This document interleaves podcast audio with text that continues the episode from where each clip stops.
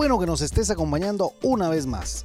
Te damos la bienvenida al podcast de la hora silenciosa de Palabra de Vida Guatemala. Cada uno de nuestros misioneros se han preparado para compartir contigo este comentario.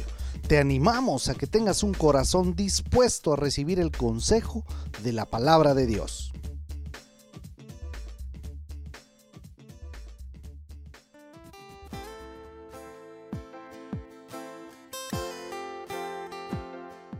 Luego Pablo fue a la sinagoga y predicó con valentía durante los siguientes tres años, discutiendo persuasivamente sobre el reino de Dios.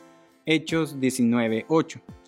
Buenos días, soy Héctor Salazar y les saludo en este nuevo lunes, inicio de semana, en donde abrimos nuestra Biblia para ir al pasaje de hoy en Hechos capítulo 19 de los versículos 1 al 10. Hechos 19, 1 al 10. Pablo en este capítulo está dando inicio a su tercer viaje misionero. Eh, cuando llega a esta ciudad, logra ver que fue muy bendecida con expositores eh, que tuvo iniciando con Pablo y la enseñanza a esta ciudad no le hizo falta. Se sabe que Pablo iniciaba su evangelización al venir de regreso a Jerusalén en su segundo viaje y como lo dice este versículo 1 del capítulo 19 de Hechos en su primera escala, ahora llegaba a la ciudad de Éfeso iniciando su tercer viaje misionero. Éfeso también tuvo enseñanzas de parte de Timoteo, eh, estuvo Apolos, estuvo la pareja de Priscila y Aquila, estuvo el apóstol Juan, hubieron varios y buenos enseñadores de las verdades bíblicas. Lo que me llamó la atención de los versículos 2 al 5 es ver el cuidado es ver el detalle del apóstol Pablo en aclarar, en explicar, en indagar y preguntar a estos discípulos que vemos el versículo 7 que dice que eran 12 discípulos sobre qué habían creído.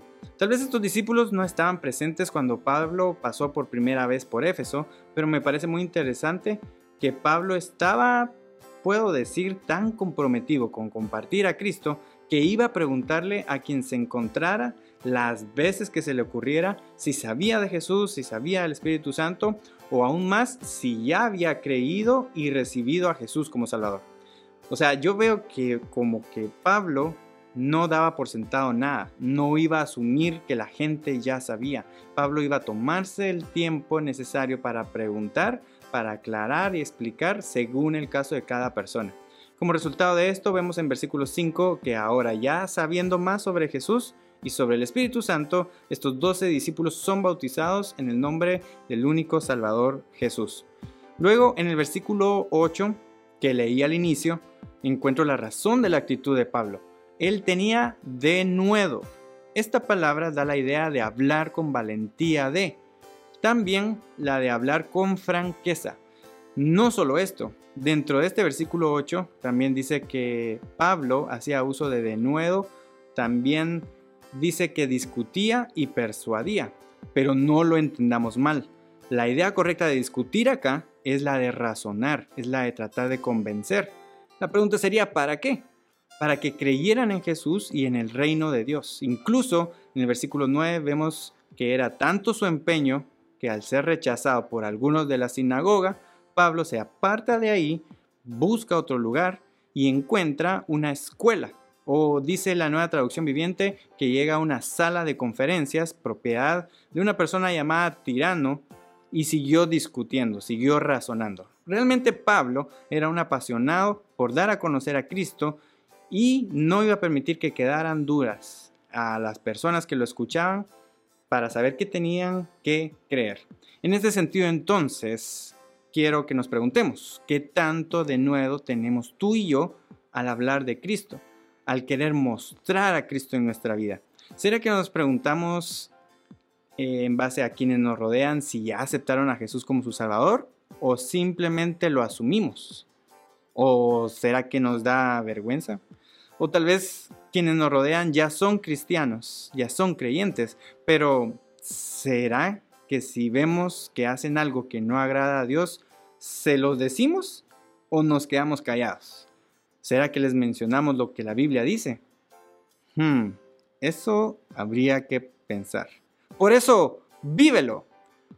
Pidámosle hoy a Dios que nos dé una oportunidad para tener una actitud de de nuevo con la que tuvo Pablo. No me refiero a buscar a alguien y decirle sus verdades de una mala manera.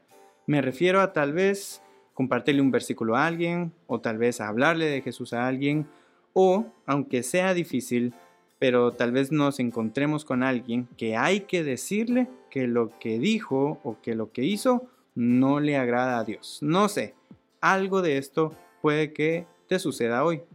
Y hay que estar preparados para hacer uso de de nuevo y animar a otros a que agrademos juntos a Dios.